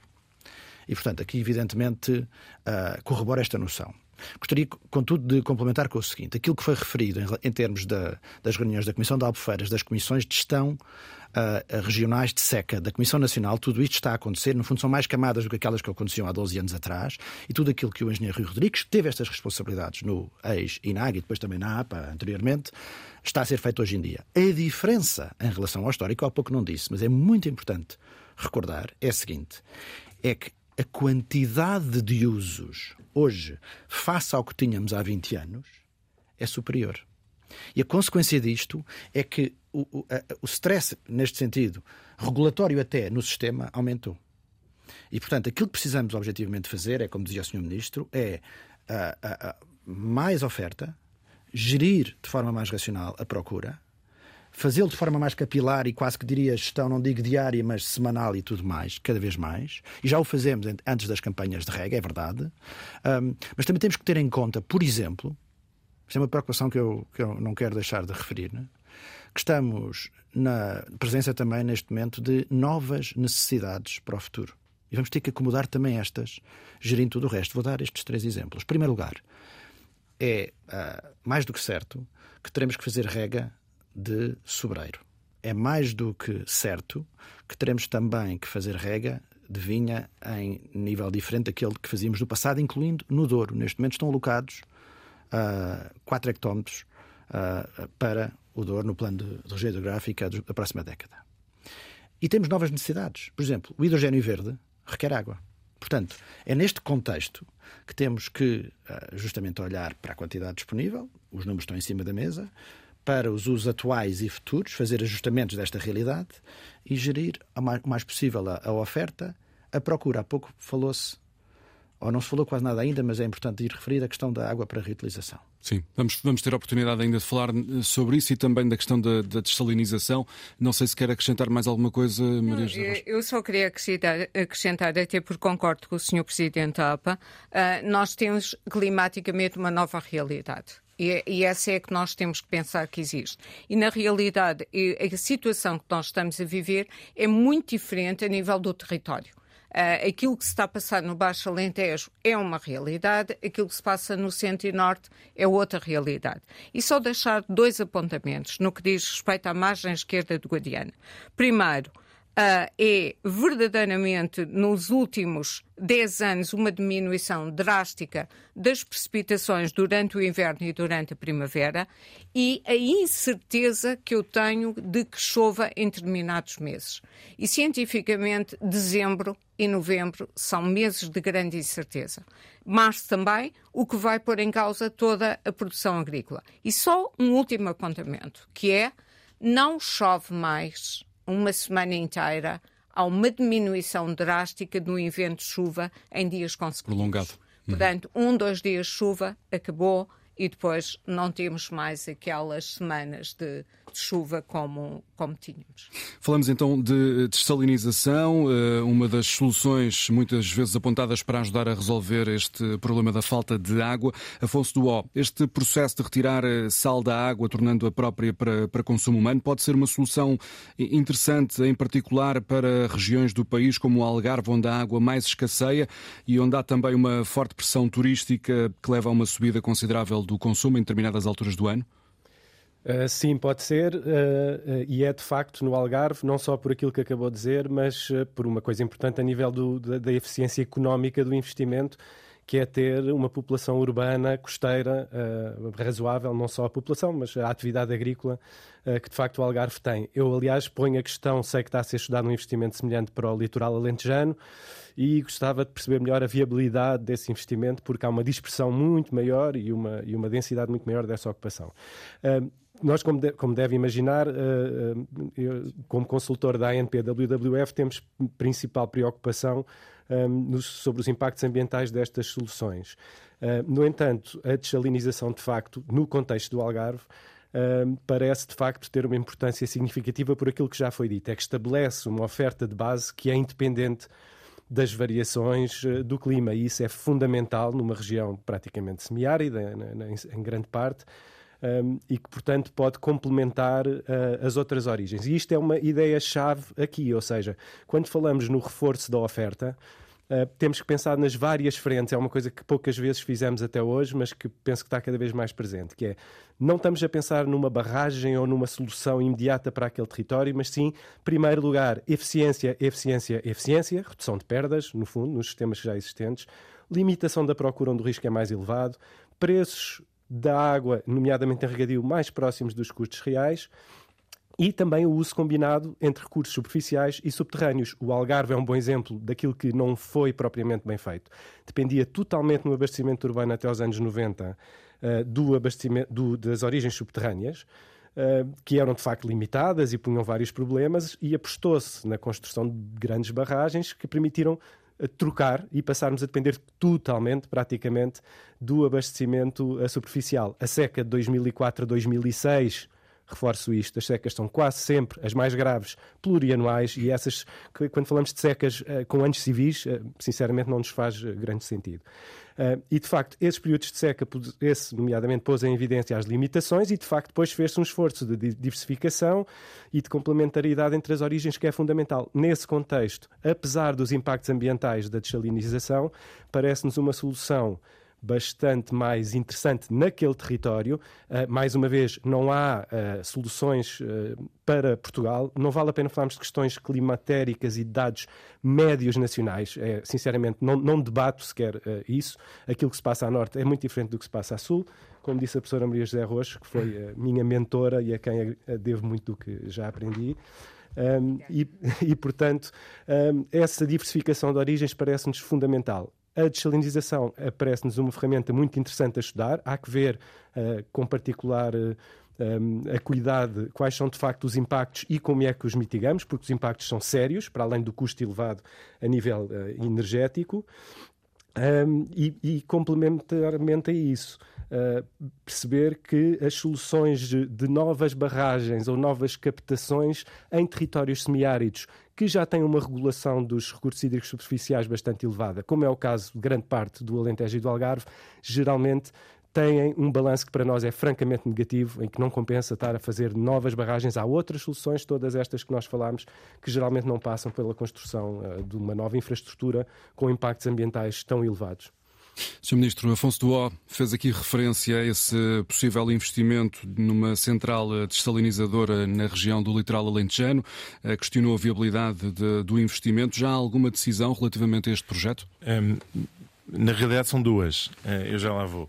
Uh, dá nota, em primeiro lugar, concordar inteiramente que há uma hierarquia. Primeiro devemos olhar para a eficiência, depois devemos olhar para a capacidade de otimizar os recursos existentes. Caso típico do, do exemplo que eu dei, barragem do Odeleito, conseguimos ir buscar o volume morto com segurança e mantendo a qualidade das massas de água, fomos buscar ali 14 hectómetros cúbicos, não é nada pouco para o Algarve.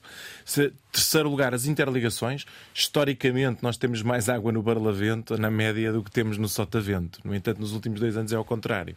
Portanto, nós neste momento temos água no, mais água no Sotavento e temos dificuldades para levar água para o Barlavento, onde temos falta de água. Interligações deve ser também, necessariamente, sempre possível, soluções, desde com o devido impacto ambiental. Depois, uh, temos também a, a, a, água reciclada. Como aqui foi dito pelo Afonso Tói muito bem, a água reciclada tem um pressuposto nós temos, temos de estar em zonas urbanas onde existe volume suficiente de água reciclada.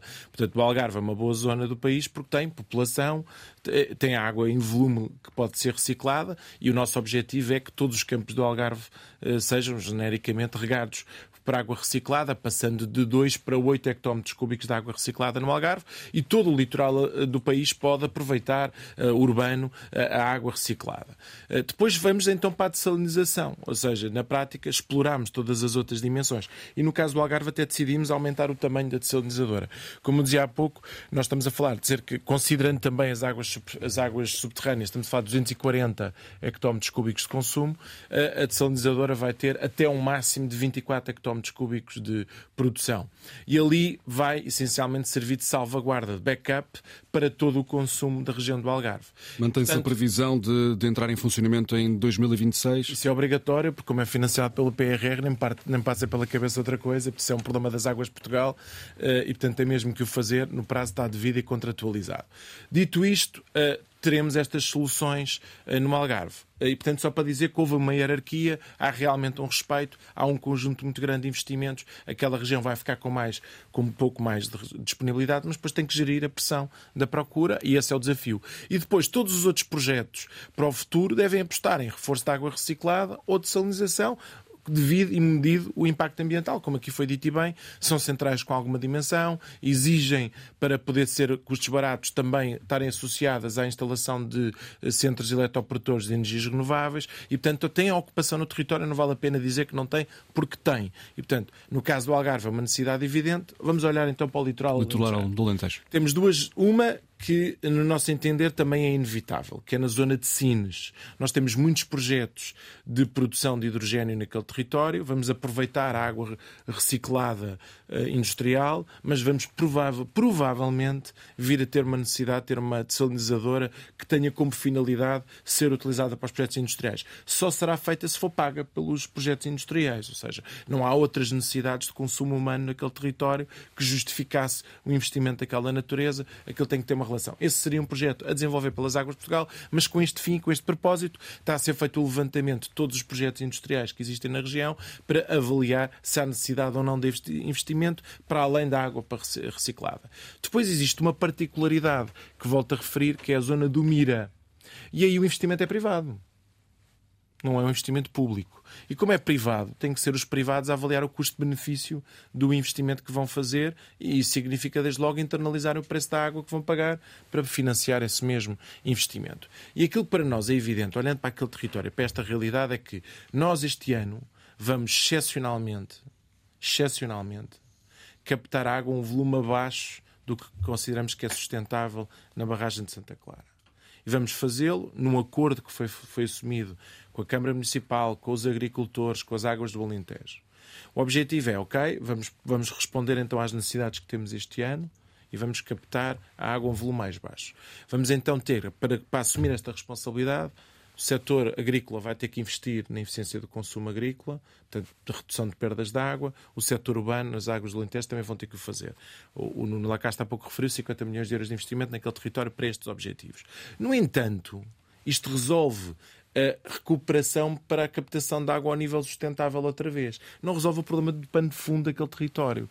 Para poder compatibilizar numa perspectiva de redução de precipitação nesta zona futura para aquilo que é o volume atual de consumo agrícola, nós precisamos de soluções, porque senão vamos aplicar restrições, inevitavelmente, ao consumo de água para o setor agrícola. E só há uma hipótese, no nosso entender: é o setor agrícola organizar-se e procurar, é procurar, uma vez estamos na zona litoral, investir numa desalinizadora, medir os impactos ambientais. E aqui o que eu digo é: nós, nós ambiente, Agência Portuguesa do Ambiente, Instituto da Conservação da Natureza e das Florestas, somos parceiros com a Câmara Municipal para encontrar as localizações que tenham menor impacto.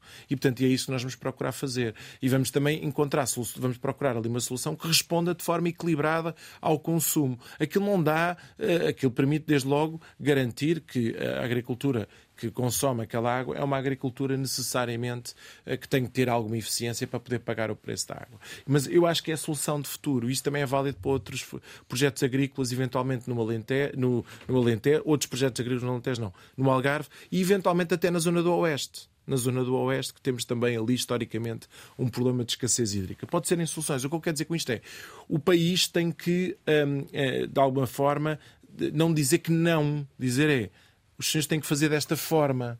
Têm soluções. Eh, e eu diria que, por exemplo, na zona das da Lesíria, já não vamos lá com desalinizadora. Portanto, aí aquilo que estamos a estudar é a possibilidade de fazer uma conduta de águas recicladas que venha da região de Lisboa e que seja distribuída para a Alzira do Tejo, para poder responder às necessidades agrícolas daquele território. As águas do Tejo Atlântico já têm neste momento desenhada uma solução. A forma como nós vamos pagar os investimentos uh, uh, da zona do Tejo e das ribeiras do Oeste, e aí estamos a estudar uma barragem, é uma barragem muito estratégica, que é uma barragem num rio nacional chamado Ocreza, que nos permite reforçar a captação de água naquele território e ter alternativas para a regulação dos caudais do Tejo. Eu acho que é muito importante termos essa, essa decisão estratégica. Eu sei que tem impactos ambientais, sabemos disso, mas é importante do ponto de vista estratégico para aquele território e também para a regulação da água do Tejo e, e, e, também uh, a possibilidade uh, que nós temos de outra barragem que é de Fagilde, porque é uma barragem muito pequena. É aquele problema que eu dizia no início. Nós temos problemas de zonas de escassez e temos problemas, como aqui também foi dito pela professora, que eram problemas de territórios do país que não tendo. Uh, e, e o professor também falou há pouco. O professor, que não tendo necessariamente, uma pessoa vai ver os dados, não tem escassez hídrica, no entanto há falta de água. Porquê? Porque as soluções que existem naquele território não estão adequadas para a dimensão populacional, para os consumos que existem naquele território. Daí estarmos a ver excepcionalmente soluções de barragens, mas são muito estratégicas. Eu diria que é Fagil em Viseu, é, é o Alvito, depois há outra barragem, que é a barragem do Pisão, que foi aprovada no PRR, que essa terá, eu diria, mais respostas do ponto de vista mais de natureza turística ou agrícola e não tanto eh, eh, de resposta ao que eu digo, que é a escassez hídrica de água. Portanto, é, é um bocadinho assim que nós estamos a trabalhar, sempre baseados em planos regionais. Porque eu também acho que, independentemente de nós estarmos, e eu a análise da água em Portugal é, é, muito fácil de perceber. Nós temos hoje 80% da, da capacidade de água nas nossas albufeiras, o ano passado tínhamos 65%. Uh, nós estamos a aplicar, nós começamos as reuniões regionais e nacionais desde, janeiro, de, desde o início do ano hidrológico. Fazemos reuniões quer com, com os nossos espanhóis, quer internamente. Uh, e nós, o ano passado, começámos a aplicar restrições na, na produção hidroelétrica em abril. E, portanto, eh, as, as restrições realmente são ajustadas ao, ao, àquilo que é a realidade que nós temos num determinado momento. E, portanto, nós, o ano passado, nós tendo nós uma situação que nos exige prudência e preocupação na zona do Algarve, do litoral alentejano, mas também nas zonas que são frágeis, facilmente entram em, em, contexto hídrico, nós, se formos olhar, temos um segundo problema, que é, e aí é o problema da agricultura, que todos temos estado a falar, que é o problema da água nos solos. E aí sim temos um problema. Nós vamos ver o boletim do IPMA e nós sabemos, temos 34, 33% do nosso território está em seca severa ou extrema, porque temos problema também de escassez de água nos solos. E aí remete-nos para a segunda questão, que era aquela questão que é, podemos ter água nas nossas albufeiras, até podemos aguentar água para consumo humano, não vai faltar água nas torneiras dos portugueses, certamente, não faltou o ano passado, não faltará certamente água este ano, e nós temos uma gestão muito equilibrada e consciente da água, mas depois temos problemas que decorrem de termos zonas do país que têm stress hídrico muito grande, especialmente porque não chove durante longo período de tempo. Maria José Rocha pediu para falar, não sei se é em questão à desalinização ou à construção de novas barragens. É, é mesmo uh, nesta questão que me parece crucial, fundamental, que é o o armazenamento de água. Uhum. Portanto, uh, termos novas uh, formas de reter a água que em determinados momentos chove e precisamos de armazenar. E chamava a atenção para um facto concreto, que é, nós andamos, quando andamos no campo, e no caso de Trás-os-Montes, onde estive no, no, fim de semana, aquilo que me pareceu que era vital e importantíssimo era revisitarem as obras que foram feitas em muitos cursos de água em Trás-os-Montes, em termos de represas, nos próprios uh, rios. O mesmo se passa com a Serra da Malcata, onde esses, essas represas deviam ser uh, reconstruídas, repensadas, e isso seria uma maneira também de armazenarmos. E as populações precisam disso, precisam de ter essa reserva.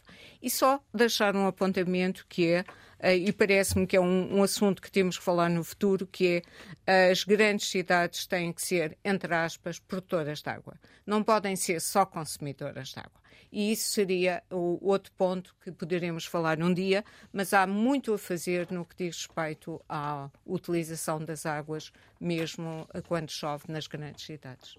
Podemos falar também sobre a questão das barragens e da hum, Convenção de Albufeira com, com Espanha. Um, por questões geográficas, Portugal está aqui numa situação de alguma eh, dependência.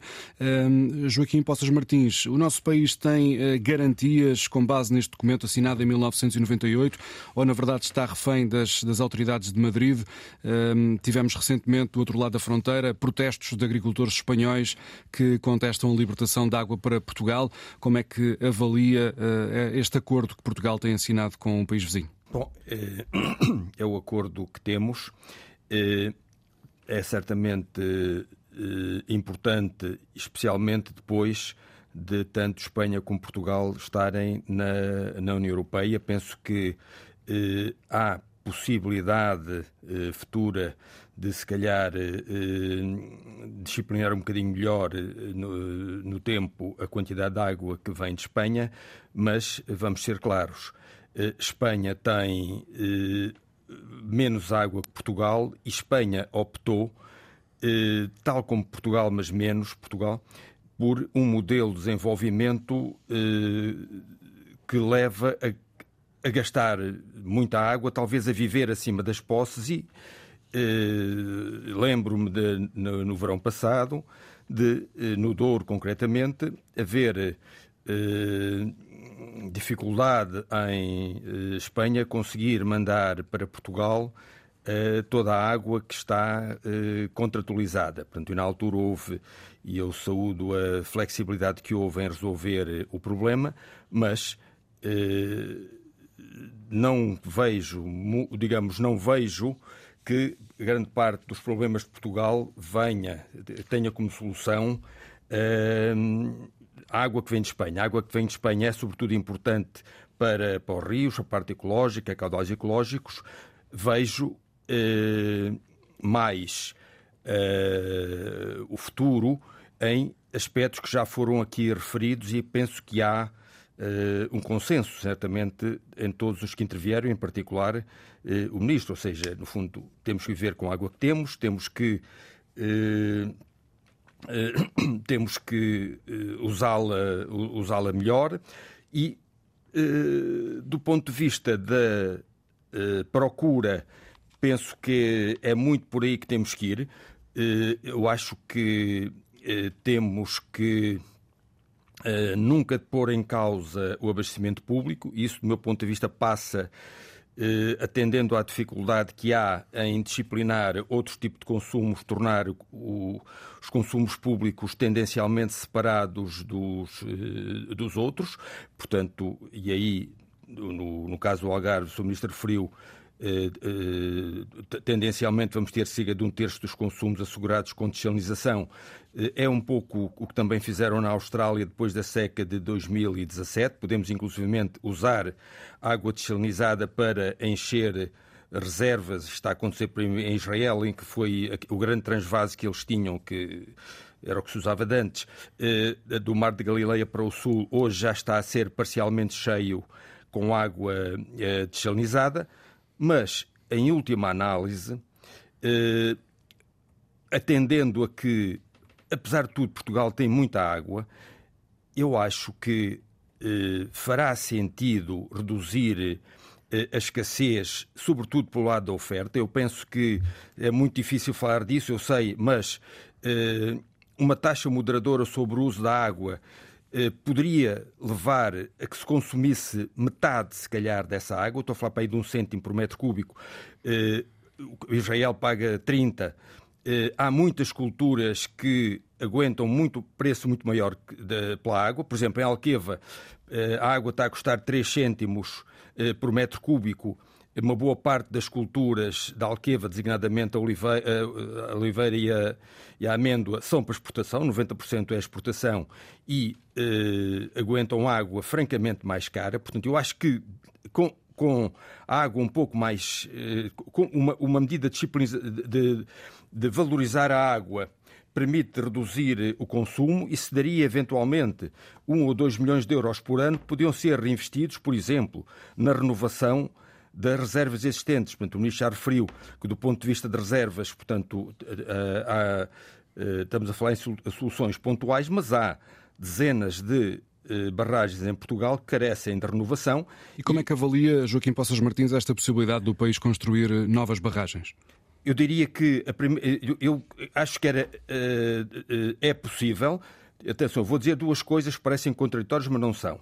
Portugal tem um clima mediterrâneo Mediterrâneo, e se nós eh, não temos neste momento, e acho que é um orgulho para Portugal, eh, somos exemplares enquanto país da forma como resolvemos a segurança do abastecimento público, sem barragens isso não teria sido possível. Escolhemos os melhores sítios com barragens e graças a isso as secas não chegam às torneiras. Eh, no entanto, para mais barragens, a primeira coisa que temos que ver é para quê? Em nome de quê? Estamos a falar sobretudo para a agricultura. E aí tem que haver duas justificações, que é segurança alimentar, mas a segurança alimentar é assegurada essencialmente a nível uh, da Europa.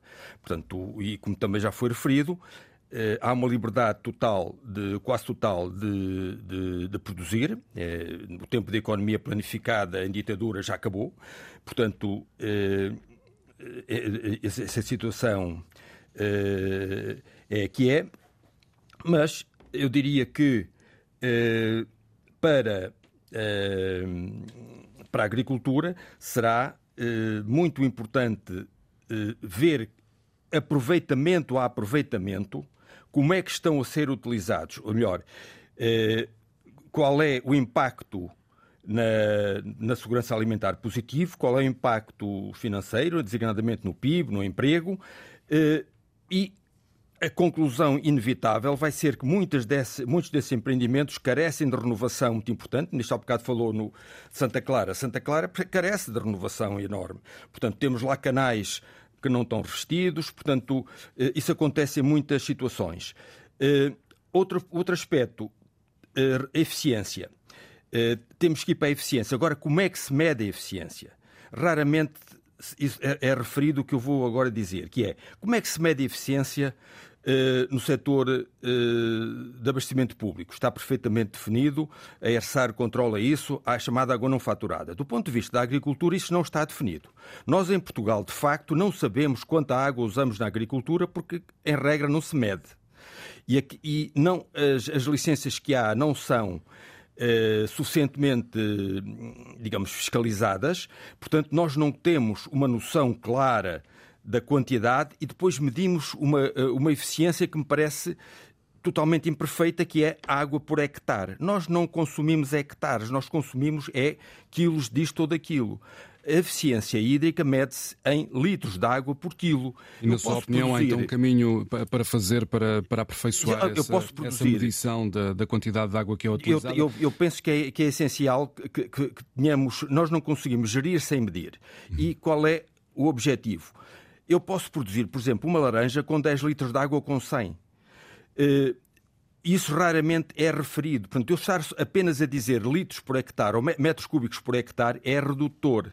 Eu, uh, se, se, eu for litros por quilo, por exemplo, sei lá, uh, arroz, 2 mil litros por quilo, um quilo de carne de vaca, 15 mil litros, eu posso com melhoria de eficiência, com mais investimento, com mais inovação, consigo reduzir os consumos pai 10 vezes, mas eu só consigo fazer isso se houver um valor. não há incentivo para isso. De, de, de, quanto é que, de quanto é que me custou a produzir em termos de, de água. Nuno Lacasta pediu também a palavra. Quer fazer algum comentário a estas palavras? Gostaria de falar um pouco sobre a, a, precisamente a gestão da água com, com a vizinha Espanha. É um tema absolutamente central e estratégico para o nosso país. Eu concordo com aquilo que dizia o professor Poças Martins. Uh, e aqui recordo o número que dei inicialmente: cerca de 43 a 45% da água que escoa nos principais rios portugueses provém de Espanha. Uhum. Minho, Lima, Douro, Tejo e Guadiana. Isto quer dizer que é inevitável, isto quer dizer que é inelutável continuar a gerir a, a relação com a Espanha a, também nesta área crucial de uma forma estratégica. E nesse sentido, como dizia o Sr. Ministro, é um tema de soberania, obviamente, e nesse sentido a prioridade em Portugal para conferir aos portugueses, às portuguesas, mais autonomia na sua própria gestão da água é absolutamente decisivo. No Rio Tejo, como referiu há pouco, uma barragem que nos poderá nos dar, poderá dar-nos mais resiliência e uma, uma, uma transferência do, do, Rio Zeza para o Rio Tejo. E tudo isto em estudo, bem, bem como a água para a reutilização vinda das áreas urbanas. Um, na zona de Trás-os-Montes, uh, cujo plano de eficiência hídrica também já está, as bases já estão lançadas, uh, interligações entre aproveitamentos existentes uh, e, e, mais eficiência nessa mesma área. Eu, eu, eu, gostava de enfatizar aquilo que dizia o professor Paulo Martins. No ano passado, algumas das críticas que vindas, provindas do lado de Espanha em relação ao Douro são sem precedentes. Porque se é certo que há cerca de 6, 7 anos, uh, desde que há memória, Rui Rodrigues, por favor, corrige-me, vimos aquelas imagens esquecíveis da, da cabeceira do Rio Douro seca, sem água. Ainda assim, na altura, o debate era: bem, precisamos de água para todos os usos em Espanha e, obviamente, também depois para cumprir a Convenção da Albufeira. No ano passado, alguma da argumentação foi a seguinte: como aliás foi dito, estamos a passar água para Portugal, argumento da zona do Douro em Espanha, para a produção hidroelétrica quando nós não temos sequer água para a agricultura. Este argumento não é completamente correto, que fique claro. Mas aquilo que é fundamental referir é que, tendo em conta a gestão da água em Portugal, como disse o Sr. Ministro, nos antecipamos, em vários meses, aliás, às restrições à produção hidroelétrica. Aliás, aprendemos lições desse ano hidrológico, que fique claro. Não é menos verdade que foi possível, no final desse ano hidrológico, que vai de setembro a setembro, não é um ano civil, ainda assim, ao abrigo de um entendimento com Espanha, permitir que viesse menos água na parte final daqueles últimos dois meses do ano hidrológico, mas ainda assim criar aquilo que nós chamávamos na altura um banco de água a montante, uma grande barragem em Espanha, para o caso de Portugal vir a precisar mais tarde, entretanto choveu, não foi necessário. Desde há cerca de um ano e meio que estamos a fazer reuniões de coordenação mensais e durante o pico do verão quinzenais em termos de uh, uh, acordar com a vizinha Espanha quantidades de água que são passadas uh, de Espanha para Portugal, incluindo no Rio Guadiana, onde já estamos, nos termos da Convenção de Albufeira, em exceção, o que significa que a parte espanhola está desobrigada de lançar para Portugal os, os valores mínimos lá previstos. E eu, mais uma vez, números. Se olharmos para o Rio Guadiana, neste momento, temos uh, cerca de 70 e uh, 3%, 79% para um histórico de 73%. Isto quer dizer que estamos com uma situação razoavelmente confortável. Mas isso quer dizer outra coisa, que as pessoas às vezes se esquecem de dizer. Se nós não tivéssemos a barragem do Alqueva, as imagens que teríamos em Portugal seriam imagens idênticas àquelas que vemos já hoje em algumas regiões de Espanha e na Califórnia, justamente numa seca decadal. E, portanto, não há em Portugal um, tabus em relação àquilo que é necessário construir versus aquilo que não é necessário construir, feito uma análise custo-benefício. O que quer dizer, e aqui mais uma nota rápida, que um, a gestão das campanhas de rega este ano e a divisão do ano que vem no Guadiana é crucial e temos isso bem consciente na, na APA e no, no, Ministério do Ambiente, porque sabemos o estado das bacias do lado espanhol, bem como das albufeiras, que é muito inferior, deixamento que é muito inferior ao português. Portanto, mais autonomia numa lógica de soberania. Exceção, é? E que está mesmo em exceção. O Guadiana até deve estar mesmo em exceção. Depois gostava de ter uma pequena um comentário sobre números muito baixos e que permitem uh, que a regulação dos caudais seja feita. Queria só fazer uma pergunta muito, muito breve, Nuno Lacasta. Se, se há perspectivas também para este ano de, de termos de suspender a produção hidroelétrica nas barragens hum, devido a um cenário de escassez de água, se já, há algumas perspectivas relativamente a isso?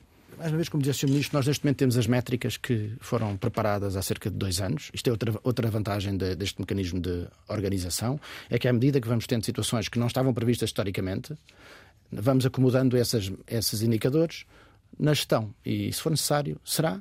Uh, neste momento, as barragens estão num nível que não, não levanta preocupação. Não vejo essa necessidade neste momento. Se for ver uh, o boletim semanal da APA, é. um, muitas das albufeiras que correspondem aos nossos principais, uh, às principais barragens com produção hidroelétrica, vai verificar que, em alguns casos, até tem uma capacidade na albufeira acima da média histórica.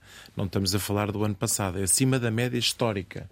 E, portanto, eu acho que, como em tudo na vida, temos que aplicar medidas que sejam proporcionais à circunstância. Portanto, se nós temos capacidade, temos água acima da média histórica, estamos a monitorizar mensalmente, não há razão temos nova para legislação, antecipar. Temos uma nova legislação aprovada o ano passado, justamente que cria uma reserva de água para situações limite em que a partir daquele momento não é possível produção, produção hidroelétrica e temos a norte, como dizia o Sr. Ministro, temos barragens que já têm bombagem, que aquilo entra em circuito fechado. Portanto, neste uhum. momento temos uma situação que não vai ocorrer o que passou no... Já estamos a, chegar ao, ao, ao fim do, do, do, programa. Queria ainda falar com o Afonso Duó uh, relativamente a esta convenção de Albufeira. É um acordo que está a funcionar bem na sua opinião ou que deve ser revisto?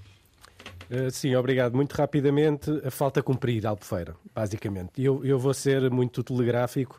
Um, eh, subscrevendo em parte tudo aquilo que foi dito, mas, mas há aqui aspectos que são inclusivamente legais e que todos conhecem, que ficaram por cumprir. Um deles, e que me parece importante a nível da gestão da informação eh, e da gestão técnica, que é o Secretariado Técnico Permanente, e que devia ser tecnicamente independente e bilateral entre os dois países, foi aprovado em 2008, nunca foi implementado.